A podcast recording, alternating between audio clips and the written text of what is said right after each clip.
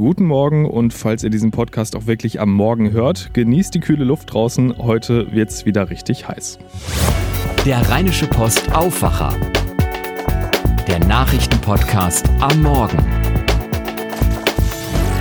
mit Benjamin Meyer und wir kümmern uns jetzt erstmal ums Wetter. Ich habe es ja schon gesagt, es wird wieder heiß. 30 bis 34 Grad sind drin bei meist klarem Himmel. Nur nachts merkt man dann, dass wir nicht mehr im Juli oder August sind. Da geht es dann runter auf 18 bis 12 Grad. Auch morgen dann wieder bis zu 30 Grad, weiter viel Sonne und auch nach Gewittern sieht es laut deutschem Wetterdienst nur ganz vereinzelt aus. Also so ein bisschen Hochsommerfeeling im September. Und da spreche ich jetzt mit Andreas Friedrich vom Deutschen Wetterdienst drüber. Andreas, ähm, wie lange bleibt das denn jetzt noch so? Ja, es geht auf jeden Fall, wenn man die Temperaturen mal mit 30 Grad und mehr ähm, als äh, Schwellwert betrachtet, geht das noch so bis Mitte der Woche, also bis kommenden Mittwoch so. Da erwarten wir doch in einigen Regionen in Deutschland Temperaturen von über 30 Grad. Also das ist natürlich schon für Mitte September extrem heiß. Dann wird es etwas kühler, aber es bleibt immer noch bei wärmeren Temperaturen als normalerweise Mitte September. Und danach ist es dann erstmal vorbei mit Sommer? Ja, also zumindestens die 30 Grad scheinen dann erstmal ab Donnerstag in Deutschland nicht mehr aufzutreten. Aber es bleibt, wie ich schon erwähnte, sommerlich. Wir erwarten auch dann noch Temperaturen, die äh, zum Teil wieder zumindestens Richtung nächstes Wochenende die 25 Grad überschreiten können. Und dann soll es erst Richtung Ende September langsam zurückgehen auf Werte so zwischen 15 und etwas über 20 Grad. Wo wir dich jetzt schon mal hier haben, äh, Langfristprognose, wird es ein goldener Herbst? ja, diese Frage habe ich jetzt schon ein paar Mal ge gehört. Äh, das äh, lässt sich leider mit äh, den wissenschaftlichen Methoden, die uns zur Verfügung stehen, nicht vorhersagen.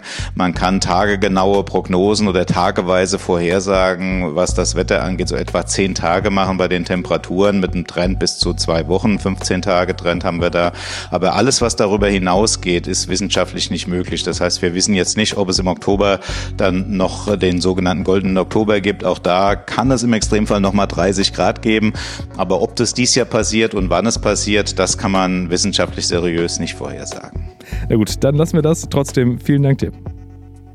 Schauen wir kurz auf den DFB-Pokal. Gladbach, Köln, Düsseldorf und Leverkusen haben sich ja schon am Wochenende in ihren Partien durchgesetzt. Gestern gab es dann noch zwei Spiele mit NRW-Beteiligung. Drittligist MSV Duisburg hatte am Ende keine Chance gegen den BVB. 0 zu 5 am Ende und das wird alle Dortmunder freuen. Marco Reus trifft mal wieder nach langer Verletzungspause direkt im ersten Spiel, kurz nach seiner Einwechslung. Und eine Überraschung gab es dann auch. Rot-Weiß Essen, Viertligist, setzt sich mit 1 zu 0 gegen Bundesliga-Aufsteiger Arminia Bielefeld durch. Nach dem verheerenden Brand im Flüchtlingslager Moria auf der griechischen Insel Lesbos werden dort jeden Tag neue Zelte für Flüchtlinge errichtet. 13.000 Menschen hatten ihre Unterkunft durch das Feuer verloren und deshalb wird die Debatte hier in Deutschland zum Thema Aufnahme von weiteren Asylsuchenden auch wieder schärfer. Bundeskanzlerin Angela Merkel hat sich gestern dazu geäußert.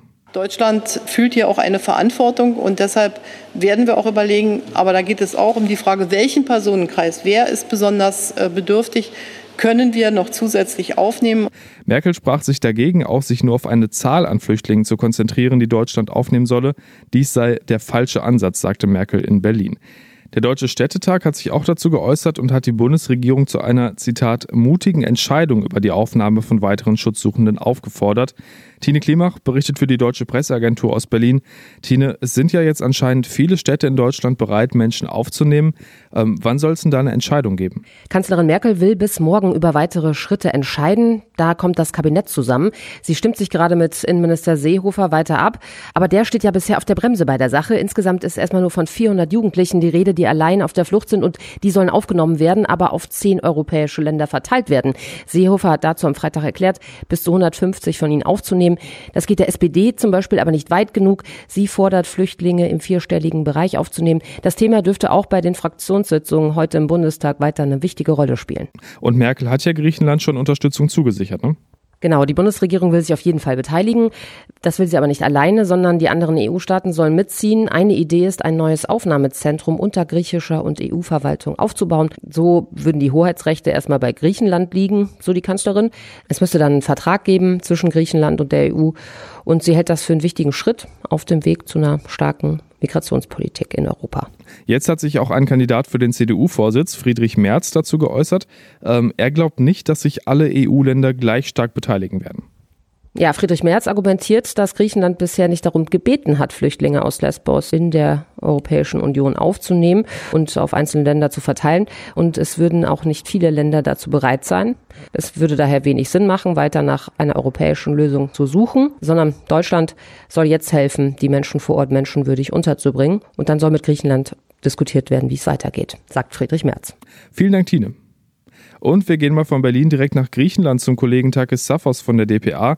Takis, viele der Flüchtlinge wollen ja offenbar gezielt nach Deutschland. Wie kommt das? Gibt es da konkrete Gründe für? In erster Linie, weil sie viele Verwandte, Freunde oder Bekannte haben, die in den vergangenen Jahren Asyl in Deutschland bekommen haben und die ihnen erzählen, wie schön es in Deutschland ist, dass sie schöne Zeit dort haben und dass das Land reich ist und es viele Menschen gibt, die bereit sind, noch mehr Flüchtlinge aufzunehmen was ja erstmal ziemlich paradox klingt, unabhängig davon, wie viele Menschen zum Beispiel Deutschland jetzt aufnehmen will. Griechenland will die Migranten trotz der schlimmen Situation auf Lesbos nicht zum Festland bringen, beziehungsweise lässt sie die Insel nicht verlassen. Warum? Ja, weil vor Ort die Lage ganz anders ist, als man aus der Ferne glaubt, sie sei. Die Menschen hier haben es bereits vor fünf Jahren erlebt. Umso mehr Flüchtlinge in Deutschland damals aufgenommen worden sind oder nach Deutschland gefahren sind, desto mehr Menschen setzten aus der Türkei zu den Inseln über. Zuvor da erst steht die Befürchtung, es könnte sich eine Art Moria-Taktik entwickeln. Auf Samos haben beispielsweise die Behörden bereits Zelte geräumt, die nah an der Hauptstadt äh, Vathi liegen, aus Angst, es könnte dort äh, ebenfalls Feuer gelegt werden und dann äh, das Ganze auf den äh, Ort übergreift. Dazu muss man natürlich immer sagen, warum diese Brände auf Lesbos ausgebrochen sind, das ist noch völlig unklar. Vielen Dank, Takis Safos. In den letzten Jahren hat man ja vor allem dann nach Großbritannien geschaut, wenn es um den Brexit ging oder jetzt zuletzt halt um Corona. Dann gibt es ja aber auch immer noch diese eine ganz spezielle Familie, die immer wieder viele schräge Geschichten liefert, die Royals. Und weil einer, der dafür immer ein Garant war, heute Geburtstag hat, nutzen wir die Gelegenheit einfach mal. Prinz Harry wird 36 und er ist ja zusammen mit seiner Frau Meghan und dem gemeinsamen Sohn nach Kalifornien gegangen, weil sie auf genau diese ganzen Royals-Geschichten keine Lust mehr hatten. Philipp Detlefs berichtet für die DPA aus London. Philipp, lass uns den Geburtstag mal als Anlass nehmen für eine kleine Bilanz. Hat das geklappt mit der Flucht vorm Blitzlichtgewitter?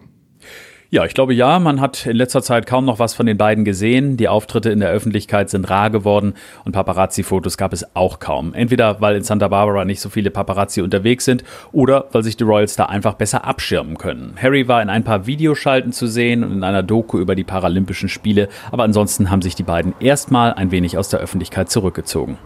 Was ja ganz spannend ist, die beiden haben ja ein ganz okayes finanzielles Polster. Äh, Geld verdienen müssen sie jetzt aber trotzdem selber. Megan kommt ja aus dem Filmgeschäft und da wollen die beiden jetzt stärker einsteigen, ne? Genau, aber nicht vor der Kamera, sondern eher dahinter. Die haben nämlich eine Produktionsfirma gegründet, bislang noch ohne Namen, und einen langjährigen Vertrag mit dem Streaming-Anbieter Netflix unterschrieben. Und das auch im großen Stil. Harry und Meghan wollen Dokumentationen produzieren, Filme und Kindersendungen. Dafür winkt dann vermutlich eine königliche Bezahlung, denn nur kurze Zeit nach diesem Deal wurde dann auch bekannt, dass Harry und Meghan die Kosten für die Sanierung ihres ehemaligen Wohnsitzes zurückzahlen werden. Das sind umgerechnet immerhin mehr als zweieinhalb Millionen Euro. Ich denke, das wird machbar sein. Vielen Dank, Philipp. Schauen wir, was heute in Düsseldorf Thema ist. Den Überblick hat Charlotte Große aus den Antenne Düsseldorf Nachrichten. Guten Morgen, Charlotte. Guten Morgen, Benjamin. Wir schauen heute darauf, wie sich ab November der neue Stadtrat zusammensetzen wird. Und ein Düsseldorfer Politikprofessor hat für uns die Wahl analysiert. Außerdem sprechen wir auch über die Uniklinik. Die hat weiterhin IT-Probleme. Deswegen können Krankenwagen das Krankenhaus aktuell nicht anfahren. Und heute gibt es eine besondere Ausgabe von Sport im Park, weil das Angebot sich bald in die Winterpause verabschiedet verabschiedet. Der neue Stadtrat wird deutlich größer als der bisherige. Wenn sich der Rat am 5. November zum ersten Mal trifft, werden 90 Abgeordnete im Plenarsaal des Rathauses Platz nehmen. Bisher sind es 82. Über die Hintergründe Dennis Lieske für Antenne Düsseldorf. Die größte Fraktion bildet nach wie vor die CDU. Sie hat 30 Sitze. Alle Ratsleute sind direkt gewählt worden, weil sie ihren Wahlkreis gewonnen haben. Weil der CDU prozentual weniger Sitze zugestanden hätten, gibt es Überhangmandate auch für die anderen großen Fraktionen. Die Grünen bekommen 22 Sitze und damit doppelt so viele wie bisher. Die SPD schrumpft von 24 auf 16 Ratsleute. Leichte Zuwächse gibt es bei der AfD und der FDP. Nicht mehr im Rat vertreten sind zukünftig die Republikaner und die Piraten. Dafür sitzen demnächst Politiker der Partei, der Klimaschutzliste und von Volt im Stadtrat. Zwei Tage nach der Kommunalwahl wird im Rathaus über das Ergebnis diskutiert. Die Grünen haben deutlich gewonnen, die SPD dramatisch verloren. Das sei absehbar gewesen, findet der Düsseldorfer Politikwissenschaftler Stefan Marschall. Eine Überraschung sei dagegen der Abstand von Keller auf Geisel gewesen, so Marschall weiter. Das zeigt ein weiteres Mal, dass äh, Amtsinhaber an sich nicht unbedingt immer gesetzt sind für alles und für eine zweite Amtszeit. Es muss dazu kommen, dass sie äh, ja vielleicht auch weniger polarisieren, dass sie unumstritten sind in einer Stadt. Offensichtlich ist es so, dass Thomas Geisel durch seine Aktionen, durch seine Aktivitäten auch polarisiert. Und äh, von daher ähm, führte es dazu, dass äh, sein Gegenkandidat durchaus beachtliche Chancen hat. Keller sei damit aber nicht automatisch der Favorit für die Stichwahl, meint Marschall. Bei der Wahl vor sechs Jahren habe Dirk Elbers zunächst die meisten Stimmen geholt. In der Stichwahl war dann Geisel vorne. Es komme jetzt darauf an, die Wähler zu überzeugen, die im ersten Wahlgang für Strack-Zimmermann oder Engsfeld gestimmt hatten. Die Uniklinik arbeitet mit Hochdruck daran, ihre Computerprobleme zu beheben. Nach wie vor halte der IT-Ausfall aber an, sagte der Sprecher der Uniklinik Tobias Pott. 570 Patienten sind derzeit noch dort untergebracht. Sie können trotz des Computerausfalls vernünftig versorgt werden. Die eigentlichen medizintechnischen Geräte funktionieren ja. Sie sind nur nicht über die IT angebunden und das macht es sehr aufwendig, sie zu nutzen und man kann das eben nicht für eine große Anzahl an Patienten machen. Für die, die aber im Haus sind, funktioniert das. Rettungswagen mit Notfällen können die Uniklinik seit Donnerstag nicht anfahren. Auch wurden bereits hunderte Operationen verschoben. Wie lange die Probleme noch anhalten, ist offen. Experten gehen von einem Hackerangriff aus. Zum Endspurt von Sport im Park gibt es heute ein großes Trainingsspecial an der Kulturbühne im Rheinpark. Ab 18.30 Uhr können wir dort heute Abend kostenlos an einem Fitness-Bootcamp teilnehmen. Platz ist für mehr als 200 Teilnehmer. Anmelden müssen wir uns vorher nicht. Zum Schutz vor dem Coronavirus sind auf der Wiese vor der Kulturbühne eingezäunte Boxen aufgebaut. In jeder Box dürfen wir maximal zu viert trainieren. Wer möchte, kann den Abend nach dem Sport bei Essen und Getränken an der Kulturbühne ausklingen lassen. Bis zum 27. September können Sportfans noch an den Kursen von Sport im Park teilnehmen. Dann verabschiedet sich das Angebot in die Winterpause. Soweit war's das von mir. Die Lokalnachrichten gibt's auch immer um halb bei uns im Radio über die UKW 104,2 oder über den Stream. Und zum Nachlesen stehen diese und weitere Meldungen bei uns im Netz auf antennedüsseldorf.de. Vielen Dank, Charlotte. Und das kommt heute auf uns zu. Bundesgesundheitsminister Jens Spahn und Forschungsministerin Anja Karliczek, beide von der CDU, wollen heute Mittag in Berlin über den aktuellen Stand der Corona-Impfstoffforschung informieren. In Russland war ja bereits im August der weltweit erste für eine breite Anwendung in der Bevölkerung zugelassen worden, trotz internationaler Bedenken. Im Weißen Haus in Washington wollen die Vereinigten Arabischen Emirate und Bahrain heute Vereinbarungen zur Aufnahme diplomatischer Beziehungen mit Israel besiegeln. US-Präsident Donald Trump empfängt dafür Israels Ministerpräsidenten Benjamin Netanyahu und die Außenminister der Vereinigten Arabischen Emirate und Bahrains. Wenn man die DFB-Pokalspiele am Wochenende und gestern verfolgt hat, war das teilweise schon ein komisches Bild. Manche Stadien komplett leer, in anderen sah es schon fast wieder aus wie vor Corona. Dresden hatte gestern zum Beispiel 10.000 Zuschauer im Stadion. Die Chefs der Staatskanzleien der Bundesländer beraten nach DPA-Informationen heute erneut über die Rückkehr von Fans in Stadien und Sporthallen.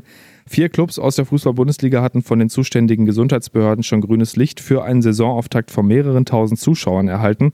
Die Politik strebt eine schnelle bundeseinheitliche Lösung an. Diese war ursprünglich erst für Ende Oktober vorgesehen. Und das war der Rheinische Postaufwacher am 15. September 2020. Habt einen schönen Tag, bis bald. Mehr bei uns im Netz www.rp-online.de